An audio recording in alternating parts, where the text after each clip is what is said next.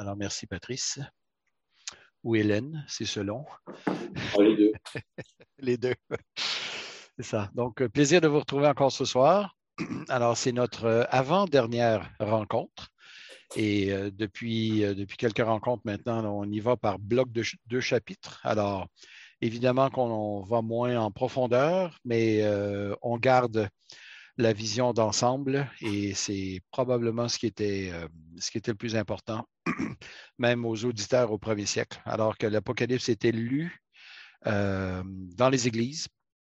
Et on a un indice à cet effet-là, déjà dès le début. Heureux celui qui lit et ceux qui écoutent les paroles de cette prophétie. Alors, il y avait un lecteur et des auditeurs. Donc, il y a fort à parier que ce livre était lu euh, à, des assemblées, à des églises, et que, même peut-être la totalité de, l'ouvrage était lue en une seule fois. Alors, quand on lit ainsi l'Apocalypse, euh, on voit que ce à quoi nous avons passé les dernières, rencontres, les, les coupes, ou pardon, les, les sauts Ensuite, euh, les trompettes et les couples, bien, ce sont, oui, des cycles de jugement qui sont morcelés un peu avec euh, certains, euh, certains épisodes qui nous parlent du peuple de Dieu, soit sous la forme des 144 000, soit sous la forme des, des, de la grande foule au chapitre 7, ou bien au chapitre 10, 11, 12 ces deux témoins qui sont appelés à rendre témoignage de Jésus euh, avec, euh, bon, comme, comme ennemi la bête, les, faux prophètes et tout ça. Alors, ça, le dragon, euh, chapitre 12. Alors, ça nous, nous arrivons maintenant à la fin de ces cycles-là. On n'en est pas tout à fait sorti, par exemple, par contre, parce que au tout début du chapitre 19, on a un retour sur cela. Alors, on a, on, a parfois dans l'Apocalypse des, des prolepses, c'est-à-dire des, euh, ah, plutôt des analepses, analepses ou prolepses, en tout cas des, avant-goûts de ce qui vient. Et euh, on a vu ça un peu dans Babylone la Grande, dont la fin, dont la chute est annoncée déjà au chapitre 14, mais dont on a vu en détail la semaine, il y a deux semaines, euh, la chute au chapitre 17 et 18. Et parfois, ben, il y a des retours à l'arrière il y a des regards vers l'arrière et c'est ce qu'on a ici au chapitre 19 dans les premiers versets. Alors, Apocalypse 19 et 20, ce sera le sujet de notre rencontre de ce soir. Et euh, pour prendre Apocalypse chapitre 19, on voit que euh, Babylone la Grande, la mère des prostituées, des abominations de la terre, au chapitre 17, aussi grande n'est-elle pu être elle est maintenant détruite, elle est tombée, elle est dépouillée, elle est mise à nu, elle est dévorée, elle est brûlée par le feu. Lit-on au chapitre 17, verset 16. Et les rois de la terre, au chapitre 18, euh, et Jean prend soin de nous dire, hein, les marchands de la terre, les pilotes, les caboteurs, les marins, les travailleurs de la mer, eh bien, ils ont tous crié, tous crié leur désespoir enivrés qu'ils avaient été du vin de sa débauche. Et ils pleurent non pas à cause de la chute de, Babylone comme telle, non pas à cause des malheurs de la ville, mais euh, parce qu'eux-mêmes ont participé à son impudicité. Ils s'étaient eux-mêmes crus forts, immortels, invincibles dans leur soif de puissance, mais aussi dans leur mercantilisme. Ils pleurent la fin de leur commerce avec la grande prostituée. Alors, leur folie mercantile a été leur perte euh, dans, cette, euh, dans cette série de jugements. Et nous arrivons maintenant dans l'Apocalypse au moment où il n'y a plus de temps. On avait lu au chapitre 10, versets 6 et 7, qu'il n'y aurait plus de délai. Euh, au moment jusqu'à ce que le, mystère ou lors de quand le mystère serait annoncé. Et il a été annoncé. Et maintenant, bien, c'est le moment où il n'y a plus de temps. C'est-à-dire, le, le, dernier jugement a été prononcé. Euh, c'est ce que je crois être euh, illustré au chapitre 18 aussi.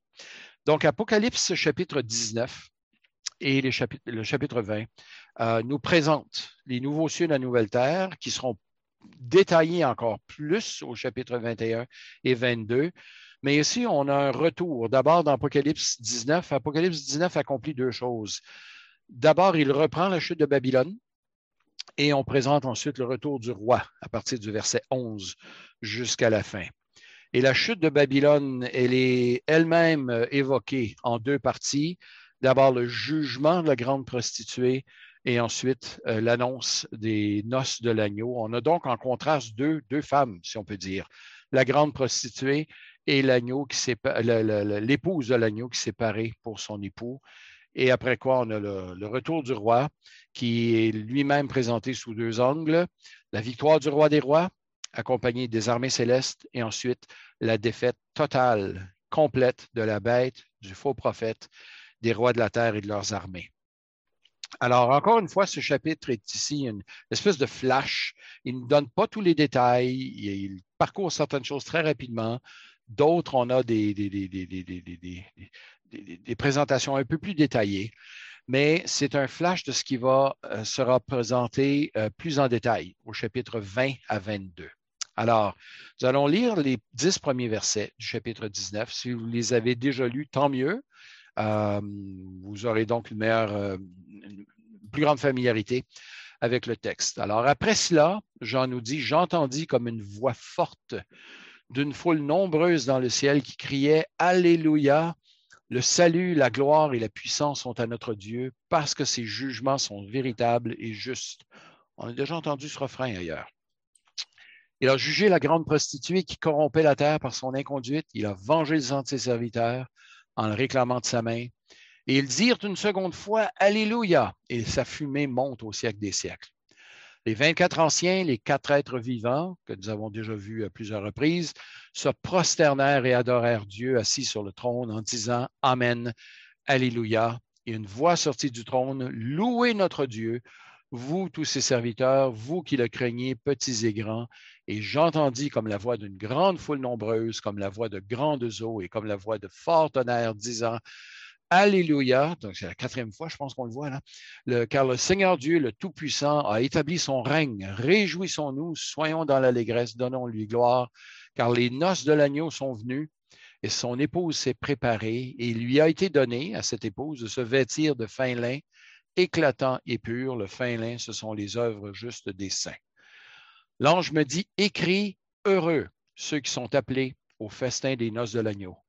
Puis il me dit, ce sont les paroles véritables de Dieu. Je tombais à ses pieds pour l'adorer, mais il me dit, garde-toi de le faire, je suis ton compagnon de service et celui de tes frères qui ont le témoignage de Jésus. Adore Dieu. Le témoignage de Jésus est l'esprit de la prophétie. Alors, Jean reprend ici au début du chapitre 19, tout le chapitre 17 et tout le chapitre 18 en quelques versets. Babylone la grande est tombée. Et elle est ici présentée, cette chute est ici présentée non pas comme une, euh, espèce de, d'erreur dans l'histoire ou un malheur qui est arrivé à cause de, de changements économiques. Non, c'est Dieu lui-même qui la juge, verset 1. Euh, le salut, la gloire, la puissance sont à Dieu en raison de ses jugements. Dieu a jugé et ses jugements sont véritables et justes. En fait, on peut parler des jugements de Dieu, j'ai déjà évoqué la chose, mais on peut parler des jugements de Dieu sous deux perspectives. Perspective des souffrances qui sont infligées aux êtres humains, à la bête, aux faux prophètes. Et vu sous cet angle, les jugements de Dieu nous apparaîtront toujours injustes dans la perspective humaine. Dans la perspective de Dieu, si on prend la perspective de la justice de Dieu qui s'accomplit, parce que Dieu est saint, parce que Dieu répond à l'injustice des êtres humains, alors vu sous cet angle, les jugements de Dieu nous apparaîtront toujours comme étant justes parce qu'ils émanent d'un Dieu qui est juste, d'un Dieu qui est créateur, qui est omniscient, qui est trois fois saint. Donc, selon la perspective que l'on adopte, les gens de notre monde vont percevoir Dieu comme un tyran, comme un traître, ou au contraire comme un sauveur et celui qui amène la, sa justice à juste raison. La Bible ne nous présente jamais, frères et sœurs, la souffrance humaine ni chez les prophètes de l'Ancien Testament, ni dans le Nouveau Testament. Euh, elle ne se complaît jamais dans cette souffrance. Si elle nous la présente, euh, c'est pour mettre en exergue la justice de Dieu. Euh, et les jugements de Dieu, certains sont présentés de façon assez sanguinaire, on en a vu au chapitre 14, une cuve dont le, le jus de raisin, en fait, qui est du sang d'être humain, qui déborde de cette cuve. Alors, euh, ce sont des images assez sévères. Mais ces images ne sont pas destinées à susciter de la haine ou de la vengeance chez les membres du peuple de Dieu. Au contraire, ce sont plutôt la sainteté de Dieu, le dégoût divin envers le péché, la nécessité que la justice de Dieu soit rendue. La justice, le, péché n'est pas simplement balayé sous le tapis. Non, Dieu va faire justice. Alors, c'est ça qui se situe au cœur de ces jugements. Ce n'est pas notre désir de voir les impies périr. C'est certainement pas notre désir de vengeance qui nous anime ou qui devrait nous animer, mais au contraire, que Dieu soit juste et que sa justice soit rendue et que Dieu soit reconnu comme étant juste. La grande prostituée, elle est ici jugée en réponse à deux péchés en particulier. Au verset 2, il est, le premier péché est mentionné parce qu'elle corrompait la terre de son inconduite ou par son inconduite, sa débauche. Alors, le terme est à prendre au sens d'idolâtrie. Elle dirigeait, elle conduisait les gens loin de Dieu dans l'idolâtrie, souvent présentée dans l'Ancien Testament comme étant de l'infidélité conjugale ou même de la prostitution. Et son deuxième péché à cette Babylone la Grande, c'est celle d'avoir été ivre du sang des saints ou d'avoir versé le sang des saints. Euh, une vérité qui a déjà été évoquée à quelques reprises déjà dans le livre. Euh, entre autres au chapitre 18, verset 24, où il est dit qu'on a trouvé chez toi le sang des prophètes et des saints et de tous ceux qui ont été égorgés sur la terre. Une expression qui n'est pas sans rappeler même ce qu'on avait vu au cinquième saut ceux qui avaient été mis à mort à cause de leur témoignage de Jésus. Le témoignage, le, pardon, le jugement qui est exercé contre la grande prostituée est encerclé de part et d'autre par des louanges célestes au verset 1, 3 et 4. Alors, les jugements, je répète, qui apparaissent aux êtres humains, les jugements de Dieu qui apparaissent aux êtres humains comme étant injustes, eh bien, dans la perspective céleste, ils sont véritablement, verset 2, ils sont véritables et justes. Lorsqu'on se met dans la perspective de Dieu, non pas dans un désir de vengeance, mais dans un désir de voir Dieu être Dieu, eh bien, ces jugements sont véritables, ces jugements sont justes. Les humains sont tellement centrés sur eux-mêmes, ancrés dans leur propre injustice, centrés sur eux-mêmes, obnubilés dans notre égocentrisme, ensorcelés sous le charme de nos péchés, que lorsque Dieu exerce sa justice, les êtres humains crient à l'injustice. Lorsque des malheurs arrivent et que Dieu châtie les êtres humains dans, euh, dans l'Apocalypse, quand il châtie les habitants de la terre, expression qui réfère, je répète, à ceux qui, qui se révoltent contre Dieu, eh bien, loin de se repentir, les hommes blasphèment Dieu et s'enfoncent dans leur perspective de plus en plus pécheresse. Les objections vis-à-vis du jugement dernier, de la doctrine du jugement dernier, ou des jugements tout court de la part de Dieu,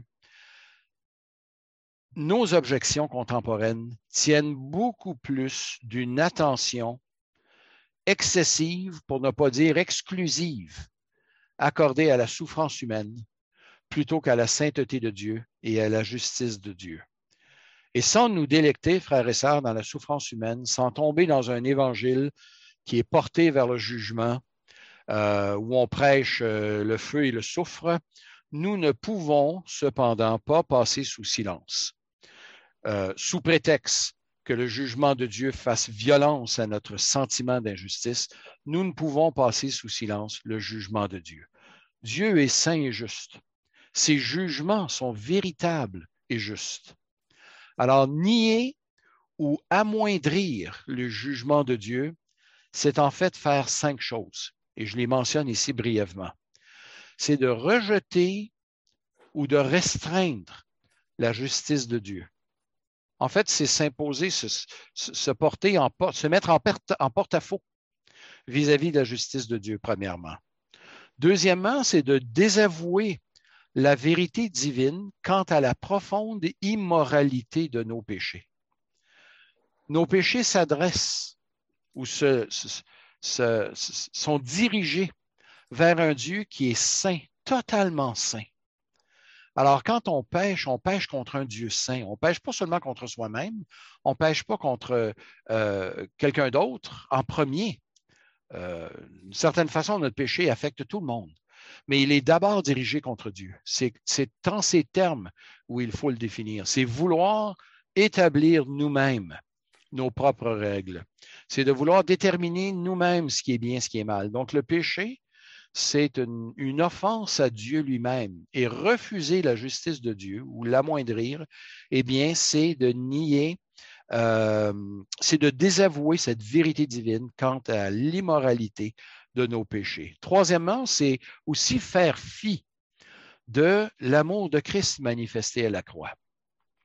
Si Christ est mort, c'est pour que nous puissions échapper au jugement de Dieu. Donc, vouloir nier la justice de Dieu, mais c'est en même temps nier la réalité ou l'efficacité ou la portée ou la nature de l'œuvre de Christ à la croix. Et ça, bien, nous devons adopter une vision biblique de la mort de Christ à la croix pour bien comprendre la justice de Dieu. C'est aussi, quatrièmement, j'avais dit cinq choses, mais il y en a quatre en fait. La quatrièmement, c'est, c'est de prendre à la légère justement la portée substitutrice de la mort de Christ à la croix. Le terme qui est employé dans la théologie, c'est la mort vicariale, c'est-à-dire en substitution de notre mort. Non pas que nous devions mourir à la croix, mais nous devions subir la colère de Dieu en raison de nos péchés, et c'est ce que Christ a subi à notre place à la croix. Donc, vouloir nier la justice de Dieu, euh, dire que ses jugements sont injustes, eh bien, c'est de nier ou c'est d'amoindrir ces, ces quatre réalités-là. Deuxième partie de cette première partie du texte, versets 5 à 10, c'est que Jean nous présente maintenant non seulement la, justice de Dieu, les jugements vis-à-vis de Babylone, qui ont été résumés très brièvement, mais maintenant, au verset 5 à 10, nous avons quelqu'un d'autre qui apparaît, l'épouse, qui se prépare pour les noces. Réjouissons-nous, verset 7. Soyons dans l'allégresse, donnons-lui gloire, car les noces de l'agneau sont venues. Donc, une deuxième femme, non plus la grande prostituée, mais l'épouse de l'agneau. Dieu a établi son règne et maintenant son épouse apparaît. Le, Dieu est entré dans son règne, il nous est dit. Euh, Seigneur Dieu Tout-Puissant, verset 6, a établi son règne. D'une certaine façon, d'une certaine manière, Dieu règne présentement. Il règne actuellement. Dieu dirige les destinées humaines, rien n'échappe à son contrôle. Euh, on le voit dans l'Apocalypse et on le voit dans le reste de la parole de Dieu. Mais d'autre part, l'Apocalypse nous présente aussi un règne final, un règne absolu dans lequel non seulement il n'y a plus de mal, mais il n'y a plus d'adversaires. Finalement, tous les adversaires, tous ceux qui voulaient se, se, liguer ou se lever contre Dieu, eh bien, sont réduits à l'impuissance. C'est ce règne dont il s'agit ici. Et il est présenté à l'aide d'un nouveau titre, Les Noces de l'Agneau. Donc, après le jugement de Babylone, on a une autre dame, une autre femme, l'épouse de l'agneau, qui, elle, est vêtue de fin lin éclatant et pur. Et comme c'est le cas à quelques endroits dans l'Apocalypse, on a la signification tout de suite après. Euh, parfois, l'explication euh, doit attendre et parfois, elle n'est jamais donnée, mais ici, elle est donnée tout de suite après, à savoir, le fin lin, ce sont les œuvres, euh, les œuvres justes des saints.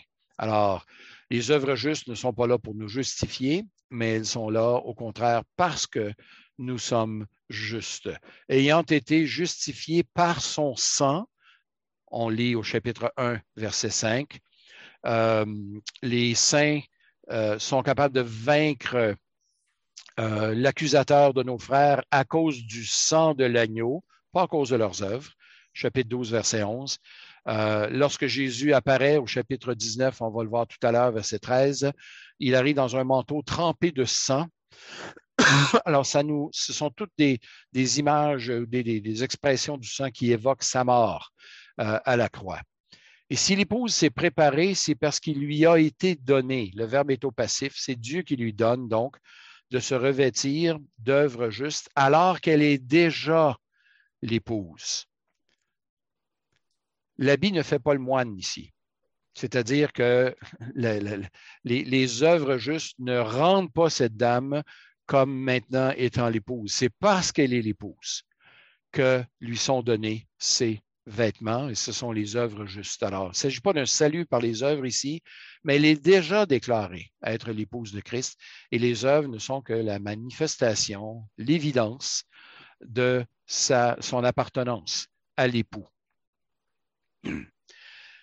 Et versets 9 à 11, on les regarde brièvement, c'est une des différences que l'on voit dans l'Apocalypse de Jean vis-à-vis des autres apocalypses qui ont été écrites à l'époque, c'est que dans l'Apocalypse biblique, les anges, même s'ils sont sujets d'adoration, eh bien, cette adoration, ils la refusent.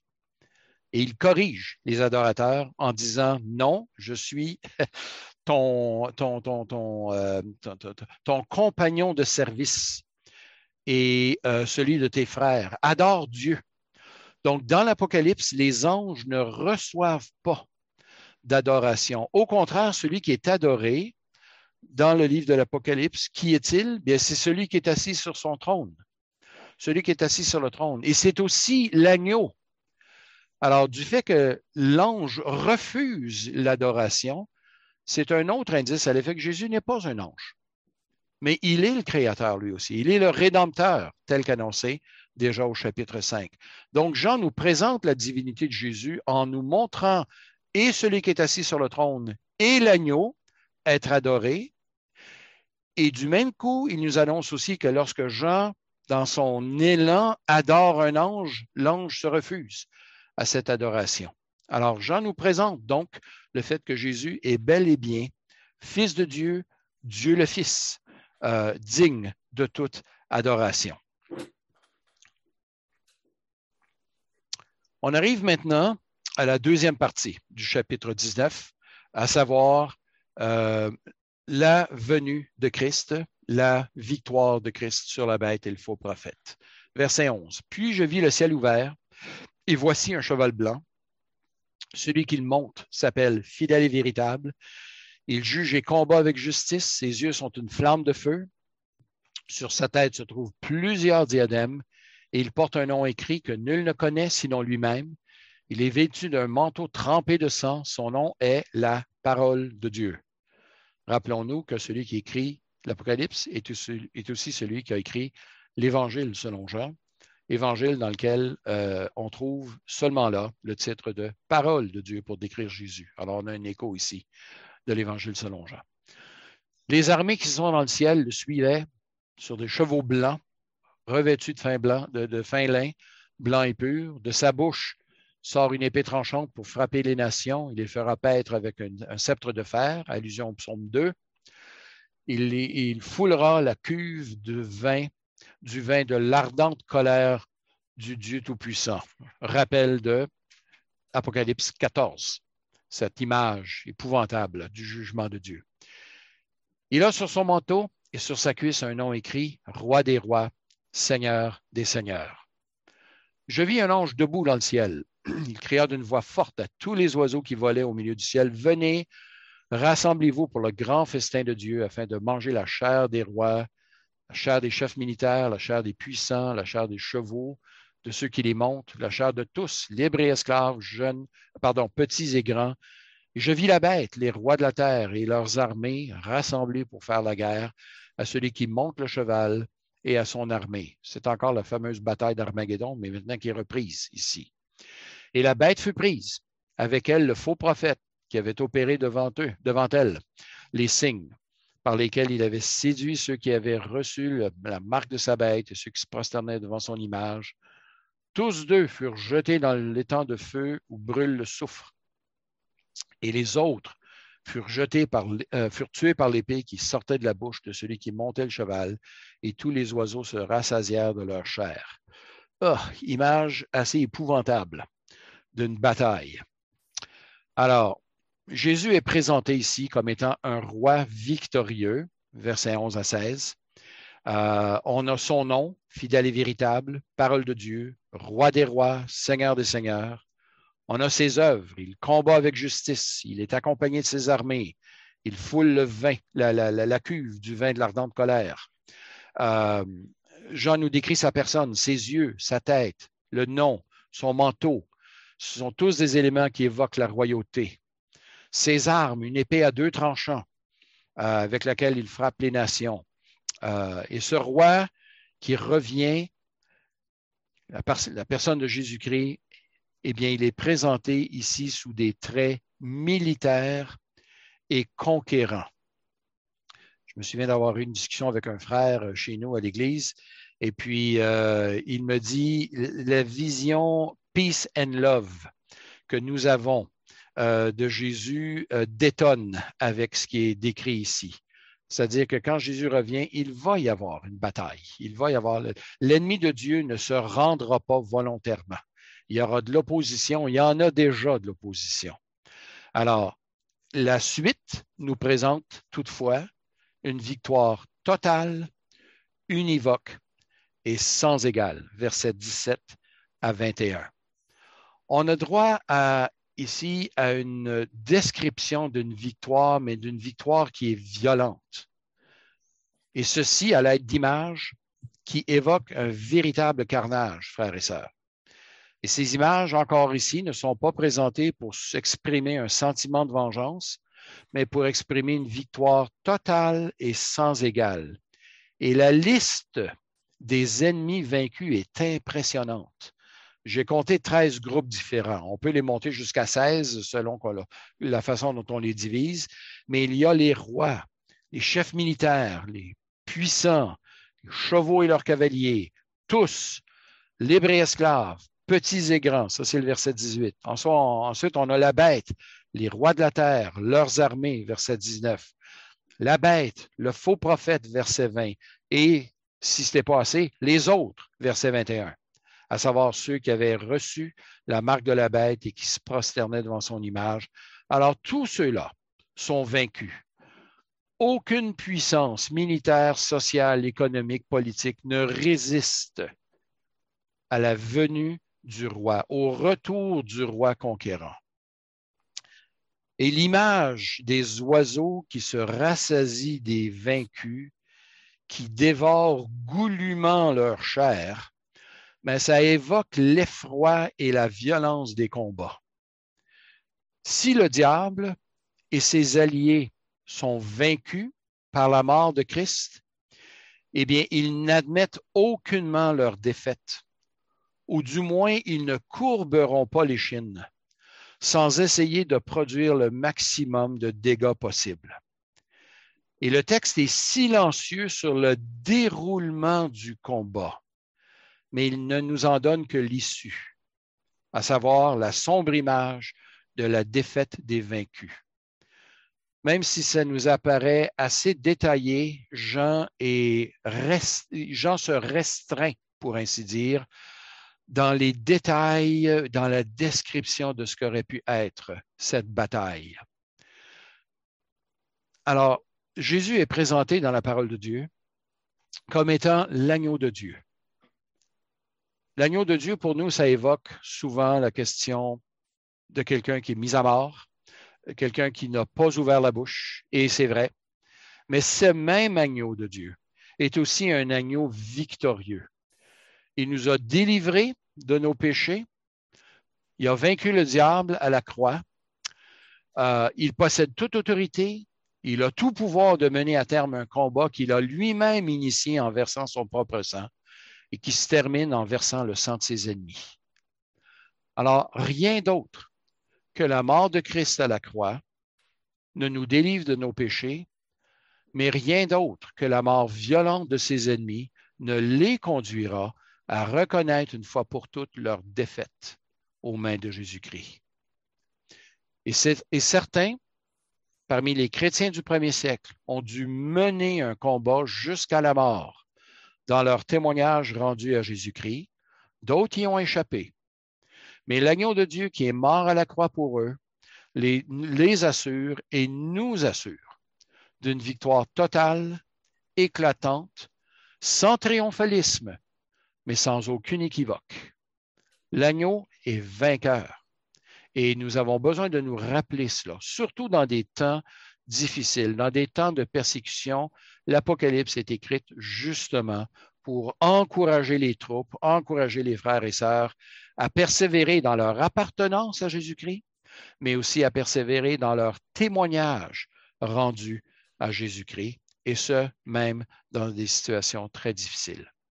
Je passe au chapitre 20. Alors, on roule assez rapidement parce qu'il y a quand même pas mal à dire aussi au chapitre 20. Alors, avant même de lire le texte, le chapitre 20 est un des chapitres les plus débattus parmi les évangéliques, entre autres en matière de ce qu'on appelle l'eschatologie, c'est-à-dire la doctrine des choses dernières. On a vu dans d'autres de nos rencontres que les interprétations de l'Apocalypse se divisaient en gros en quatre camps. Le camp prétériste, le camp euh, euh, euh, historique, ensuite l'approche futuriste et l'approche idéaliste. Alors, les quatre camps donc, vont, interpréter le chapitre 20 ici selon leurs orientations.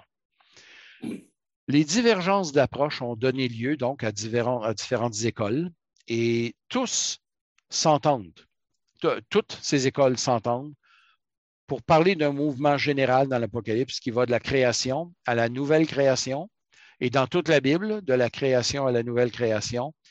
Mais ces quatre approches vont différer dans la manière de diviser l'histoire des relations de Dieu avec son peuple et forcément donc leur compréhension de l'Apocalypse. Alors, J'aimerais citer à ce point-ci euh, un texte de Frédéric Buller. Frédéric Buller, je pense qu'il était français. Il a écrit un, livre qui s'appelle Retour de Christ et Millénium. Et je pense qu'il nous donne l'heure juste quant à, la nécessité de ne pas s'empresser, de prendre l'une ou l'autre des approches à l'interprétation de l'Apocalypse comme étant finale mais comme étant des modèles tentatifs euh, d'explication. Je vous lis euh, ce petit paragraphe qui est tiré de la page 7 de son livre Retour de Christ et Millénium, un, livre qui, qui est paru en 1976. Je cite, Aucune vue prophétique n'est entièrement à l'abri d'objections, au pluriel. Aucune ne s'accorde d'une manière parfaite avec tous les textes bibliques. On pourrait même croire qu'il y a là une intention providentielle dans l'imprécision de certains enseignements. Si certains événements futurs sont bien attestés par les Écritures, par exemple le retour corporel de Jésus, le retour glorieux, la résurrection des morts, l'enlèvement des croyants ressuscités ou transformés, le jugement final, la destruction de la terre avec les œuvres qu'elle renferme, l'apparition d'une nouvelle terre, de nouveaux cieux où la justice habitera, alors, même si, donc, euh, certains événements sont, bien attestés, la succession de ces événements ne nous est pas donnée avec assez de précision pour nous permettre d'établir un programme détaillé et euh, rigide. On constate d'ailleurs, je termine cette citation, on constate d'ailleurs parmi les tenants de chaque thèse une variété de nuances. Donc, même à l'intérieur de ces quatre grandes visions, façons de comprendre de l'Apocalypse, les quatre écoles de pensée, eh bien, il y a des différences. Je les répète simplement ici à titre de résumé. Je ne prendrai pas le temps. Euh, Patrice, dans mes notes, il y a pas mal de détails sur chacune de ces positions, mais il y a le prémillénarisme dispensationaliste, donc qui, qui, qui, va dans le sens d'une approche euh, euh, euh, futuriste. cette approche dispensationaliste qui date du milieu du 19e siècle, qui divise toute la, toute la temporalité, donc de la création à la nouvelle création en sept dispensations, qui a tendance à interpréter les textes de l'Ancien Testament de même que l'Apocalypse d'une façon très littérale. Elle a donc une perspective chronologique, séquentielle au plan chronologique de l'Apocalypse, euh, vision du texte à laquelle je me suis opposé en raison du genre littéraire. Alors, on ne retrouve le système dispensationaliste dans sa totalité en aucun endroit précis dans la Bible. C'est un amalgame de différents versets euh, qui euh, forment un système et c'est à la, lumière du système que l'on ensuite on interprète les textes d'un Thessaloniciens 4 euh, et nombre de textes de l'Apocalypse. Il y a ce qu'on appelle, deuxièmement, le prémillénarisme historique, pour le distinguer du dispensationalisme. Le prémillénarisme historique, euh, il existait avant le dispensationalisme, donc d'où son, d'où son nom. Même s'il est moins structuré, euh, euh, il, a quand même une structure, il distingue un certain nombre de résurrections et puis un certain nombre d'événements que d'autres positions considèrent plutôt comme étant unis. Euh, il a comme mérite de ne pas euh, tomber dans des excès d'interprétation littérale. Euh, il souligne les difficultés des autres positions et lui aussi souligne la spécificité et la nouveauté lorsqu'on passe de l'Ancien au Nouveau Testament, tout comme le faisait le dispensationalisme, mais avec plus de nuances. On lui reproche cependant euh, d'interpréter lui aussi certaines euh, euh, prédictions de l'Ancien Testament de manière très littérale, de maintenir l'existence de deux peuples de Dieu, un plan pour Israël et un plan pour l'Église, quoique ce ne sont pas encore là tous les prémillénaristes historiques qui souscrivent à cela. Il y a une, autre position qu'on appelle le post-millénarisme, populaire à la fin du 19e siècle et au tout début du 20e, surtout avec l'élan missionnaire, avec euh, l'essor économique et technologique de la fin du 19e siècle. On croyait à l'époque que l'Église allait amener le royaume de Dieu par son influence, par l'envoi de missionnaires un peu partout. Euh, et que Christ viendrait donc à la fin du millénium, que c'est l'Église en fait qui était pour amener le règne de mille ans et que Christ viendrait à la fin de ce règne. Euh, maintenant, les deux guerres mondiales, la première et la deuxième, euh, on pourrait rajouter celle qui a lieu en Ukraine en ce moment, ont on tendance à mettre du plomb dans l'aile de cette vision post-millénariste, de cette vision très, euh, très, euh, très optimiste. C'est l'approche qui est adoptée par plusieurs catholiques romains euh, à l'effet que le royaume se trouve à l'intérieur de l'Église. L'Église va amener le royaume de Dieu par son influence dans le monde. Euh, Ce n'est pas tout le monde qui souscrit à cette vision très optimiste et quasi utopiste du royaume de Dieu. Il y a finalement une quatrième, et là j'ai laissé de côté le, prétérisme, euh, mais une quatrième approche, c'est ce qu'on appelle l'amillénarisme, qui voit le millénium non pas comme quelque chose à venir, comme c'est le cas des deux premières, dispensationalisme et pré-millénarisme, euh, mais l'amillénarisme voit plutôt le millénium comme une période dans laquelle nous nous situons en ce moment plutôt que de parler d'amillénarisme, parfois il serait plus juste de parler d'amillénarisme, EN plutôt que A. C'est-à-dire que nous serions dans le millénium en ce moment. Alors, l'amillénarisme va interpréter Apocalypse 20 d'une certaine façon. Je ne souscris pas à leur compréhension, la façon dont Satan est lié en ce moment. Alors, si vous voulez savoir où je me situe dans ces, visions des choses, dans ces perspectives, euh, bien, je ne suis pas dans l'une ou dans l'autre de ces approches. Certains s'en targuent, d'autres s'en désolent. Euh, je ne sais pas exactement si je devrais m'en réjouir ou m'en désoler, mais euh, il n'y a aucune de ces quatre positions qui m'apparaît être juste dans tous les éléments. Alors, je prends des éléments à droite et à gauche de ceux qui me semblent être les plus justes pour interpréter le texte. Ceux qui m'entendent enseigner l'Apocalypse vont dire jusqu'au chapitre 19, Pierre, tu souscris à cette quatrième position d'amillénarisme, mais rendu au chapitre 20, euh, mon interprétation du texte ne, suit plus cette vision des choses. Euh, et en fait, le prémillénarisme historique et l'amillénarisme se sont beaucoup rapprochés l'un de l'autre dans les derniers 50 ans. Alors, rappelons-nous une chose en particulier lorsque nous arrivons dans des textes comme ceux-là, lorsqu'il s'agit des événements de la fin, de la fin des temps, temps dans lesquels je pense que nous sommes, pas depuis 1945, mais depuis la première venue de Jésus, jusqu'à la deuxième, c'est ce que la Bible appelle les derniers temps, ou la dernière heure, euh, ou les derniers jours, ou la dernière heure. Alors, les, trois expressions réfèrent à cette période de temps entre la première et la deuxième venue de Jésus. Alors, lorsqu'on parle d'eschatologie, il nous faut adopter une attitude responsable vis-à-vis de l'eschatologie. Et cette attitude nous est décrite à mains endroits dans le Nouveau Testament, à savoir de veiller et d'être prêt. Ne pas s'assoupir spirituellement, ne pas s'endormir, ne pas s'endormir spirituellement. Pensez à l'eschatologie selon 1 Jean chapitre 3, versets 2 et 3, c'est grandir en sainteté. Jean nous dit dans son épître, celui qui a cette espérance en lui, en Jésus, en son retour, eh bien se purifie comme lui-même, Jésus, est pur.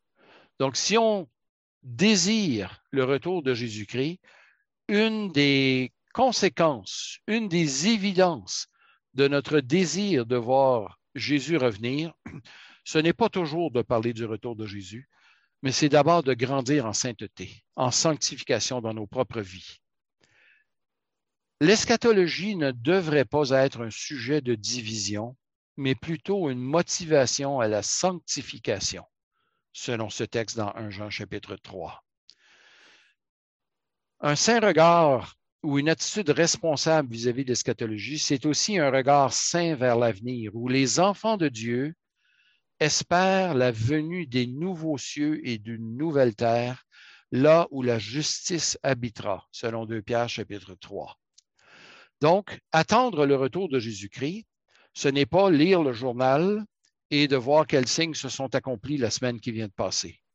C'est plutôt attendre le retour de Jésus-Christ, c'est espérer dans notre future régénération, euh, c'est de s'appliquer à grandir spirituellement, c'est faire connaître Jésus-Christ autour de nous.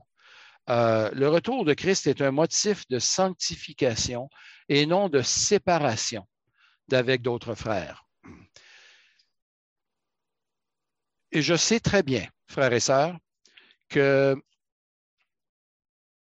et là, il faut que je sois prudent, euh, mais l'action biblique est née euh, dans une vision eschatologique qui était fortement dispensationaliste, qui s'est amoindrie au fil des ans, et je pense à bon euh, même si la ferveur eschatologique était un puissant moteur pour l'évangélisation, euh, au début, euh, il y a à surveiller que notre désir du retour de Jésus-Christ ne pose pas, ne place pas de barrières inutiles avec d'autres frères et sœurs qui, eux aussi, attendent le retour de Jésus-Christ, mais peuvent avoir des nuances différentes quant à la séquence des événements, quant à l'importance ou quant à l'interprétation des événements actuels ou des textes bibliques.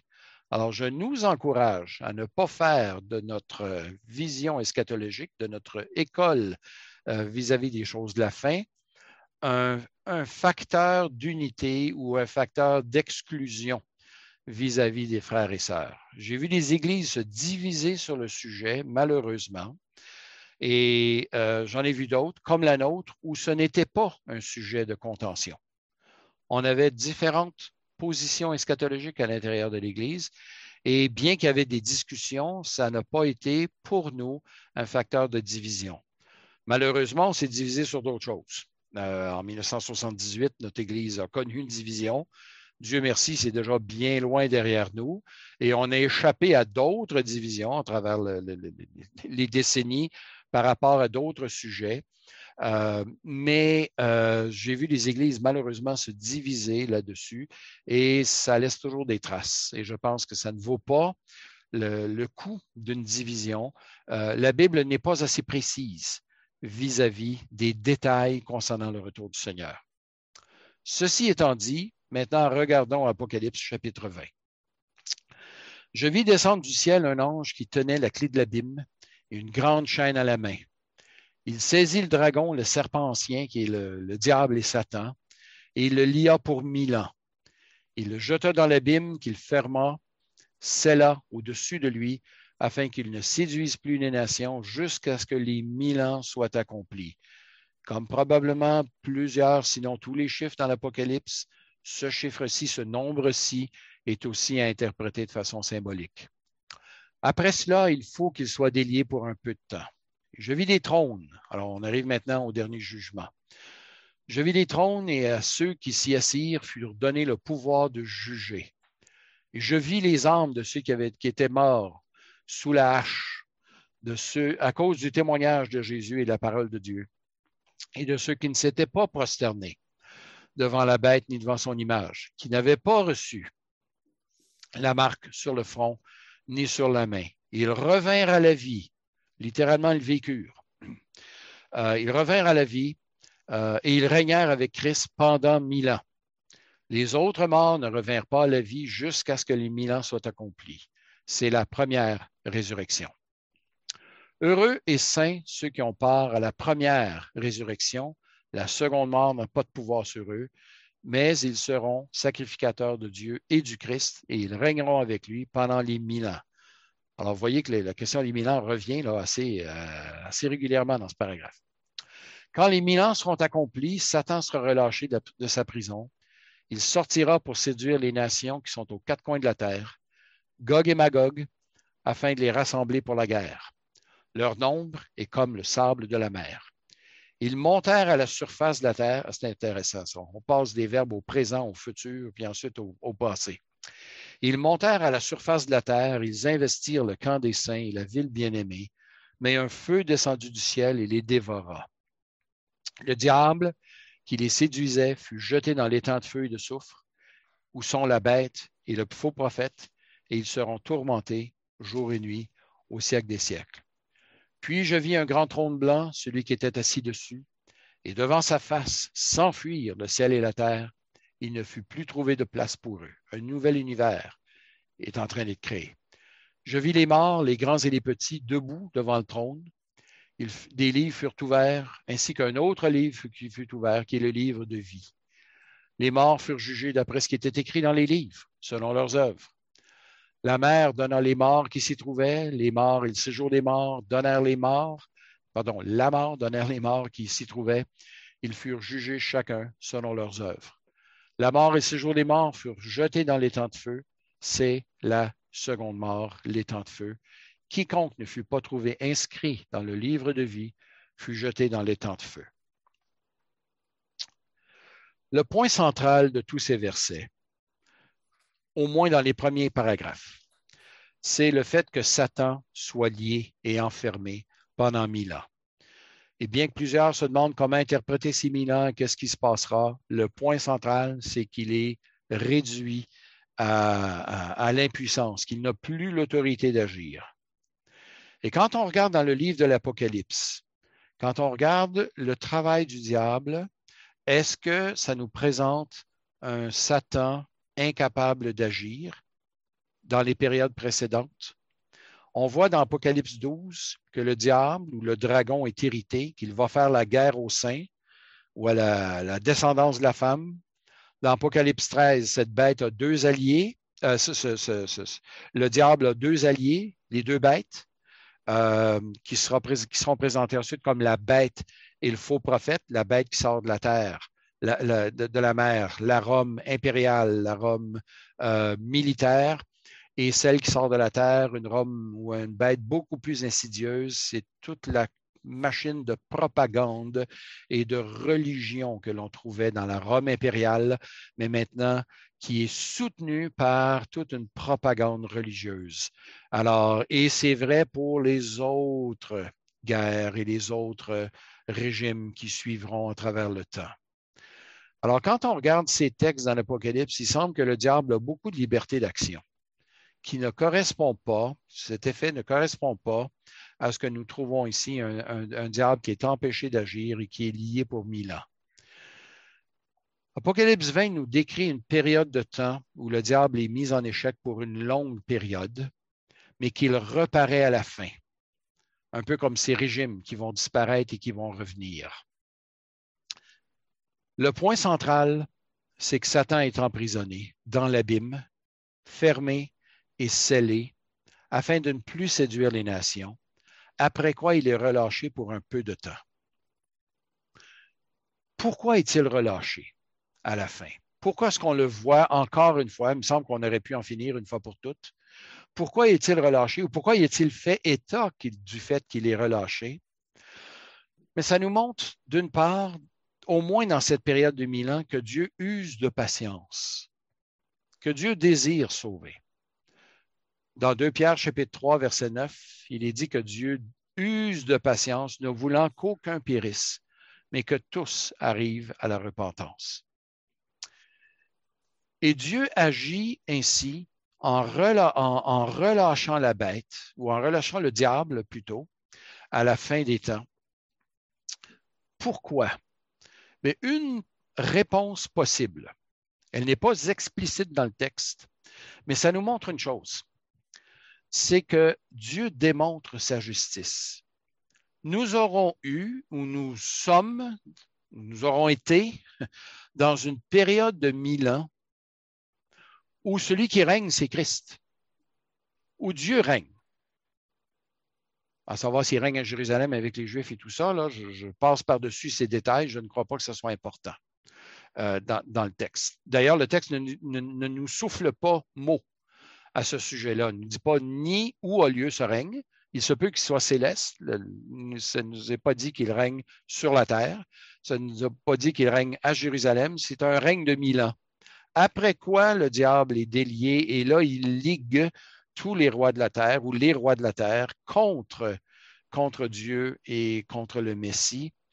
Ça nous montre que même avec un gouvernement parfait, si Dieu règne, si le règne de Dieu est arrivé, même en l'absence de Satan et de ses sbires, ses hommes de main, les êtres humains, même après un mille ans de règne, peu importe comment on interprète le mille ans, mais même après ce mille ans de règne, les êtres humains vont continuer à s'opposer et à se rebeller contre Dieu. Notre problème fondamental n'est pas celui d'un gouvernement qui nous corrompt.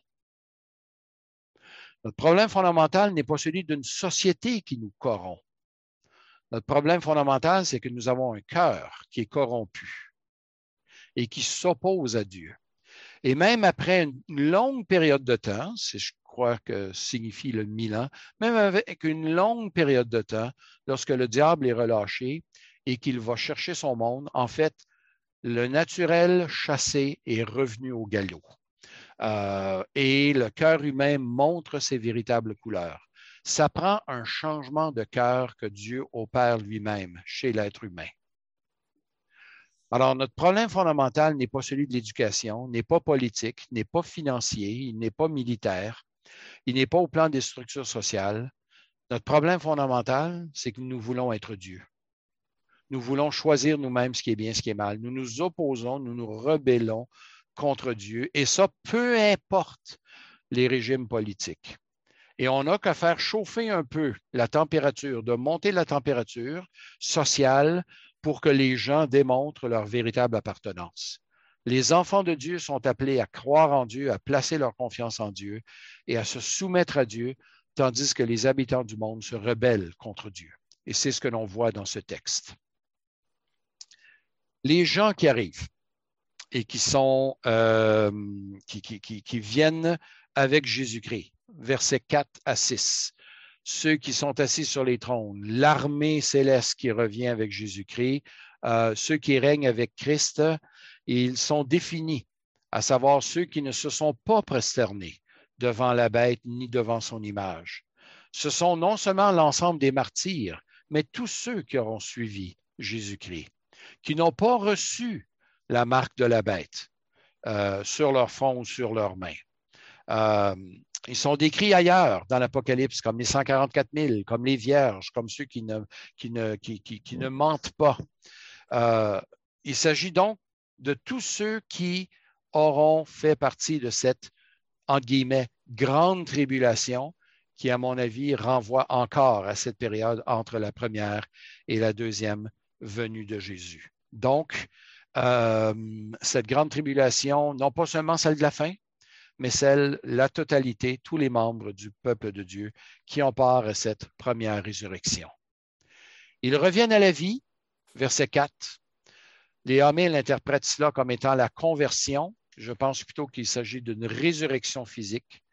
Le verbe, ils revinrent à la vie, littéralement, ils vécurent, est employé par Jésus au chapitre 1 pour dire J'étais mort et voici je vis, c'est-à-dire je suis revenu à la vie. Il est employé dans Romains chapitre 14, verset 9, à savoir Christ est mort, il est revenu à la vie, il vit. Alors, c'est le même verbe qui est employé, les mêmes deux verbes qui sont employés. Alors, je pense que ça nous parle d'une résurrection physique et non pas simplement d'une résurrection spirituelle. Les mille ans dans lesquels il règne, c'est un, chiffre à prendre au sens figuré, une longue période de temps. Et de quel règne s'agit-il? Eh bien, le texte est muet à ce sujet. Je mentionné tout à l'heure, on ne parle pas de Jérusalem, on ne parle pas d'un temple reconstruit, on ne parle pas d'un Israël retourné dans son pays. Le texte ne dit rien à ces sujets. Le texte nous parle simplement du fait que Christ règne avec les siens.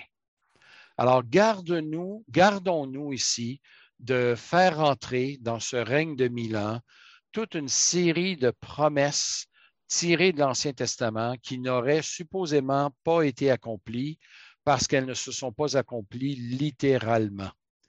Beaucoup de ces promesses de l'Ancien Testament se sont accomplies au retour de l'exil ou encore lors de la première venue de Jésus. C'est comme ça, je pense, qu'il nous faut les interpréter. Et une fois que le diable est relâché, et qu'il va chercher les rois. Euh, euh, ils, nous sont nommés ici, ces rois de la terre, euh, Gog et Magog, afin de les rassembler pour la guerre. Voilà. ils montèrent à la surface, des, de, de la surface de la terre, c'est dit, etc. Dans Ézéchiel chapitre 38, frères et sœurs, Gog et Magog sont mentionnés, mais Gog est un roi et Magog est un territoire. Ce ne sont pas deux rois. Alors, Gog et Magog ici sont simplement, encore, je pense, euh, employés à titre métaphorique pour nous parler de tout ce qui s'oppose à Dieu. D'ailleurs, ça ne nous parle pas nécessairement des rois de l'Orient ici, parce que ce sont tous les rois de la terre qui sont conviés à cette bataille. Et ce qui est plus important, c'est l'issue de la bataille et pas tellement les détails même de la bataille. Le, texte est notoirement bref sur la bataille. Tout ce qui est dit dans un langage qui nous rappelle un jugement que Élie avait prononcé sur des gens, euh, c'est dit au verset 9, le feu descendit du ciel et les dévora. C'est tout ce qu'on a. Puis ensuite, on a la description du diable, qui séduisait. Euh, lui-même est jeté dans, le l'état de feu et de soufre. Où sont la bête et le faux prophète? Ils sont encore. S'ils sont là depuis mille ans, alors ils sont encore, mais ils vont y être pour l'éternité aussi. Alors, on a la défaite de Satan, encore le présenté sous une image assez brève d'une bataille, après quoi on a le grand trône blanc versets 11 à 15, et je termine rapidement là-dessus. Alors, ce grand trône blanc, euh, Dieu est assis sur son trône, l'univers fuit devant lui, et les êtres humains euh, comparaissent devant lui. Les êtres humains ici sont les vies humaines, n'ont pas besoin de résider nécessairement euh, quelque part, à un endroit, mais tous les êtres vivants doivent maintenant rendre des comptes. Et le livre de vie qui est ouvert, vraisemblablement, contient les noms de ceux qui euh, appartiennent à l'agneau. L'expression livre de vie apparaît aussi ailleurs, dans l'Ancien Testament, dans les psaumes, ou encore dans Philippiens 4.3, dont les noms sont dans le livre de vie, nous dit l'apôtre Paul. Euh, l'expression réapparaît à six, reprises dans le livre de l'Apocalypse, euh, plus que partout ailleurs dans la Bible. Et il s'agit, on n'a pas beaucoup de détails encore, probablement donc d'un livre qui contient ou sont consignés les noms de ceux qui appartiennent à l'agneau. Et les morts, eh bien, sont jugés, nous dit le texte, selon leurs œuvres. Est-ce que ça, encore ici, vient justifier une, compréhension du salut par les œuvres? Certains aimeraient le faire dire au texte, mais les morts sont jugés d'après leurs œuvres. Et qu'est-ce que leurs œuvres démontrent? Eh bien, leurs œuvres démontrent qu'ils s'opposent à Dieu. Ils sont chassés loin de Dieu. ce texte ne nous décrit pas que certains sont justifiés par leurs œuvres. Ça nous dit que les morts sont jugés selon leurs œuvres. Et Jean nous dit dans son évangile au chapitre 3, versets 20-21, que les hommes préfèrent les ténèbres à la lumière parce que leurs œuvres sont mauvaises. Alors, loin d'être des moyens de salut, les œuvres ne sont que les motifs pour lesquels nous venons, ou plutôt nous ne venons pas à Jésus-Christ, parce que nos œuvres sont mauvaises. Alors, ces œuvres ne nous justifient pas. Elles ne sont que l'évidence du salut ou de la perdition. Alors, le texte ne pourrait être employé dans le but de justifier un salut par les œuvres.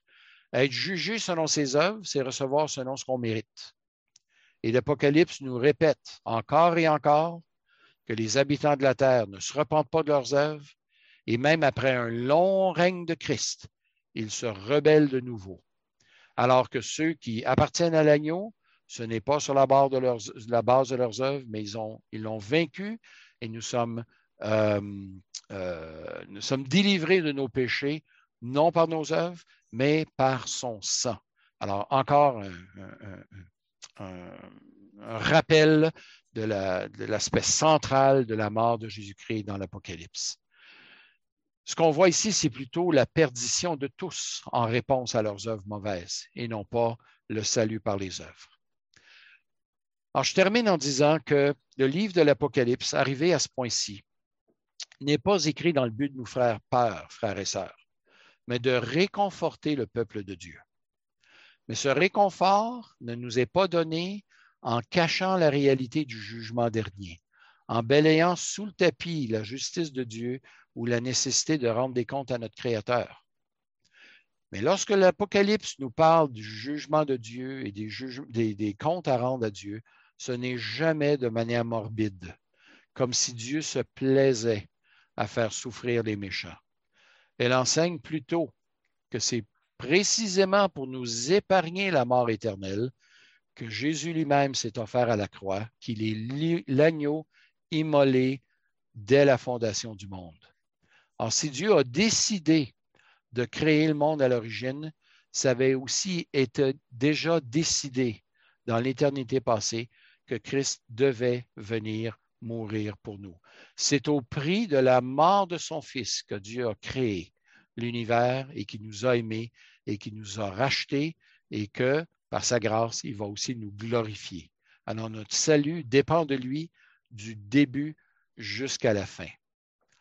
Prochaine rencontre que nous aurons, non pas dans deux semaines, mais dans quatre semaines, sera, euh, portera sur les chapitres 21 et 22 une bouffée d'air frais, euh, euh, un parfum de bonne odeur, si je peux dire, parce que là, on sera dans la présence de Dieu, les nouveaux cieux, les nouvelles terres. Non seulement ces deux chapitres sont-ils la conclusion de l'Apocalypse, mais ils sont aussi la conclusion de l'ensemble des Écritures. Et les échos nous ramène dans le livre de la Genèse via Ézéchiel 47. Alors, si vous voulez vous taper quelques chapitres pour la prochaine fois, non seulement les chapitres 21 et 22, mais allez vous tremper les orteils dans Ézéchiel 47 et 48 et peut-être aussi dans Genèse chapitre 1 et chapitre 2. Ça va nous donner, ça va vous donner une vision un petit peu plus élargie du vocabulaire et de la théologie euh, qui sont évoqués dans les chapitres 21 et 22 de l'Apocalypse. Patrice.